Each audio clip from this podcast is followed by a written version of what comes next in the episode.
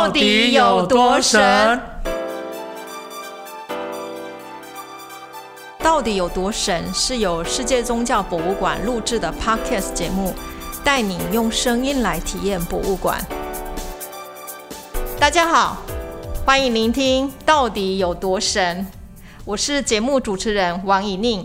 那今天我们在节目里面邀请到的是辅仁大学宗教系。系主任郑应军老师，哈，呃，郑老师在宗教研究方面有一个非常特别的专业领域，哈，就是有关恐怖电影这样的一个议题，哈。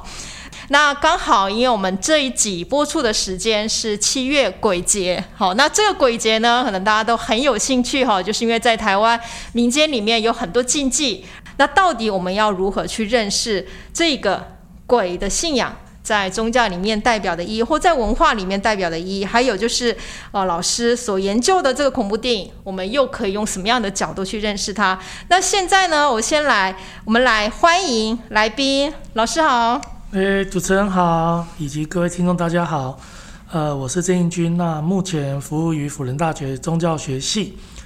那很高兴这一次可以应世界宗教博物馆的邀请。来跟大家分享一些我在恐怖电影还有宗教研究方面的心得。在这一集的节目主题呢，我把它定位鬼电影跟宗教，听起来其实大家会觉得也很新鲜哈。那到底鬼电影跟宗教之间会有什么关系？不过我想先呃，请老师来帮听众朋友们介绍一下，就说哎，老师为什么会想要开始去研究恐怖电影？然后你又是又把恐怖电影放在宗教研究的什么样的一个呃一个角度去看待它？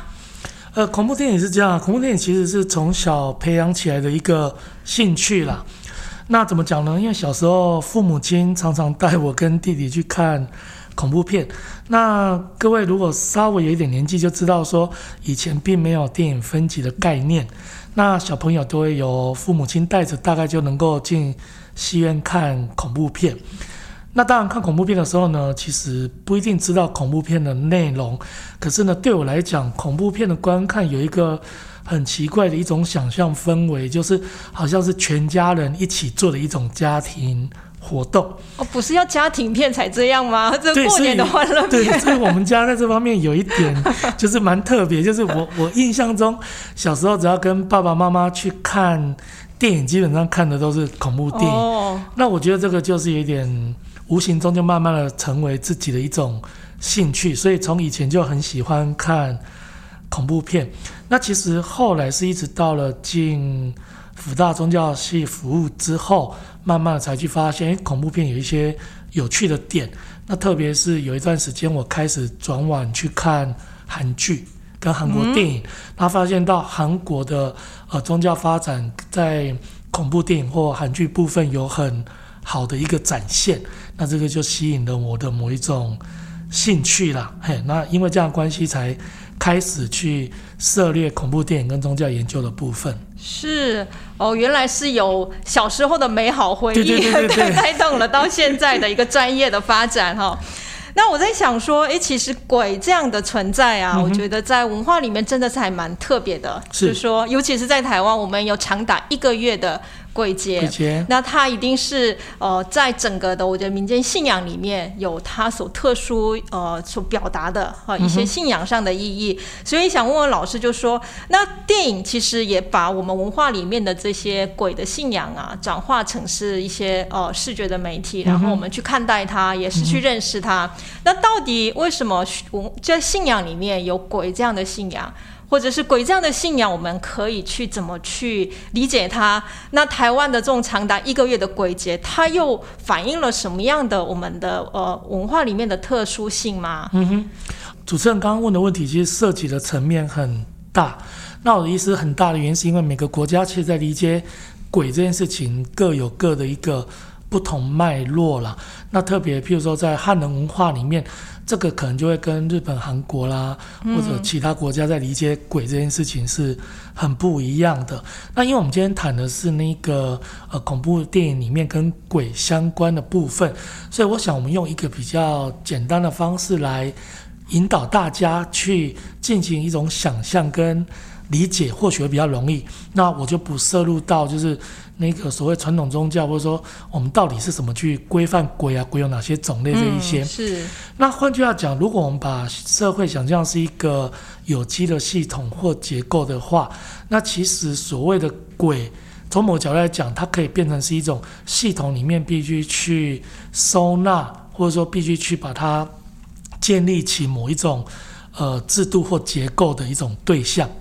因为如果他能够被进入到这个系统，那或许就变成是一个被祭祀的，我们所谓的家族的那种祖先啊、公妈啦这一些，对，它相对不能进去的，它有可能就是会变成是一个在系统的边缘游离的。的这样的一个概念，所以意思就是说，鬼的存在比较像是不是在所谓的正常，哦，或者是我们认为的所谓的主流的这样的一个呃结构内的东西，它是之外的。那这个之外的，我们也需要在整体的发展上，哎，给它一个位置，可以这么说对，没错。所以刚刚主持人讲到一个很重要的点，就是说，它从某角度讲，它是一个异常。嗯，哦，包括什么横死啊什么的这些部分，都会构成某一种社会性的一种恐惧或者是害怕。那其实人死亡这件事情变成尸体，它本身就是也是一个让人家害怕的事情。然后，这从人类学的研究其实常常提到这样的一个点。那我想从这样的一个契机，其实我们就可以去理解说，为什么呃所谓的恐怖电影里面的呃鬼啦，会跟宗教研究会有一个关系性。换句话讲，其实恐怖电影在演的就是这个社会目前无法收纳的、无法结构化的某些东西，在影片里面把这个焦虑给形成出来。那透过这样的方式，让观看者一方面，哦，似乎他是跟超自然连接，可其实他是在谈你的焦虑。是，所以我在看恐怖电影的时候，有一种感觉，就说，哎，里面谈的。议题或者是情节，其实是超出我们正常的范围，它发生的事情是都是很怪异的。对，所以这样的怪异是比较用夸张的方式来来凸显了，其实本来我们正常的生活当中。是是我们自己本身也会感受到的一些怪异性。其实，在生活的常跟变里面也是这样嘛。如果你的生活是在一个常态里面，你就觉得一切事物都在你的掌控，你很熟悉。那什么叫做生活的不常态？就是哎哎，我怎么觉得现在哪里怪怪，哪里不对？然后这个好像不是我这样想的。嗯。好，比如说我们说什么疑心生暗鬼。这样的一个概念，对。那我想，恐怖片里面它常常强调两个层次啦，一个层次就是个人内在的，那这种通常会形成一种，呃，比如说内在的创伤，曾经有的创伤相关的部分。那另外一个就是外在，那外在可能是社会制度被边缘化，或者是相关的部分。那它可能就是用一种，呃，超自然的连接或诅咒或各种方式来告诉你这一些焦虑是什么。哦，从老师这样的一个解释啊，我忽然就想到，就说，哎，七月鬼节的时候，其实有很多经济，那这些禁忌是不是也是要尽量帮助我们减少在生活当中有可能发生的疑心，或者是不必要的、不必要的那一种呃焦虑，哦，或者是感受到那种的害怕，借由这些禁忌，我们稍微收敛一下我们的生活，哦，让。在这个七月当中，哎，我们让一切可以正常的这样的一个期待呢，忽然有这样的连接。小时候常常老人家都会说啊，七月的时候就是尽量不要去水边。嗯，但换句话讲，七月戏水这件事情，它本身有可能带来的相对的就是一种危险性嘛。是。对，那它可能就会变成一个禁忌，就是说啊，可能那边有在抓交替啦。有什么样的一个部分那我想这个就会比较符合我们刚刚谈的这一块。那当然，我这样的谈法不是要去说啊，所以所谓的那个鬼啊不存在，不是这个意思。嗯，好，因为我们今天的主题是跟恐怖电影有相关。那我想用这样的方式，因为主持人可能后来会带领我们去理解，是说那怎么去理解？恐怖电影的观看这件事情，那我想我们一开始如果建立这样的一个思考，我在看的不是鬼，我在看的是大家的焦虑，这个社会的焦虑或个人心理的焦虑。那或许恐怖电影在看的时候就有它的一个趣味在。嗯，对，没有错。如果我们只是从一个有没有鬼啊，有没有这些呃超自然的存在的角度看恐怖电影的话，真的我们只是看一个单一个面相而已，可能很难做比较深深入的哈，就是说哦，透过这样的一个恐怖电影，可以去认识更多我们的社会面向的机会哈。所以今天老师来，其实就是想要带给我们。平常我们被我们忽略的这些角度，那如果是这样，我想问问老师，就说，诶，东西方的恐怖电影是不是在呃这种超自然的存在的表现上，是不是有一些差异？那当然，这个题目可能也会很大哈。不过，是不是老师也可以简单介绍一下，就说，诶，这种恐怖主题到底文化差异上会怎么样的呈现？那这种问题大概要大量的看过东西方的一个恐怖电影，才有办法去回答这个问题，所以它有一点点复杂度跟困难度。不过，我想我从刚才的一个谈话的脉络来跟各位建立两个两个基础概念。那我想我们从这两个基础概念再来理解现在的一个东西方恐怖电影的差异。那第一个部分呢，其实就是刚才呃我一直提到，就是说。呃，恐怖类型电影其实它是一个展现焦虑的电影类型。有一个学者叫 Paul Wells，他就说过，他说恐怖片的历史啊，本质上就是二十世纪的一个焦虑史。那这样的一个说法，其实放置在西方恐怖电影里面是更为清晰啦。它几乎就是以每十年为一个段落，那它那一个时期发展的恐怖电影就会展现出那个时期的一些问题。譬如说，五零年代大概就是二次大战结束之后嘛，对，那它出现的就是那个对一种战争灾害后的损伤，或者对原子弹的一种害怕，那这种主题的电影就会出现。那到六零年代、七年代，比如说七年代就开始进入到那种大法师的出现了。一九七三年，哦，对，很经典的，他就开始有一个超自然。那换句话讲，每个时代会有每个时代不同的类型，其实也标示了每个时代他们所面对的问题是有不一样的层次。那是第一个，就是说恐怖电影它其实是一个能够展现焦虑的电影类型。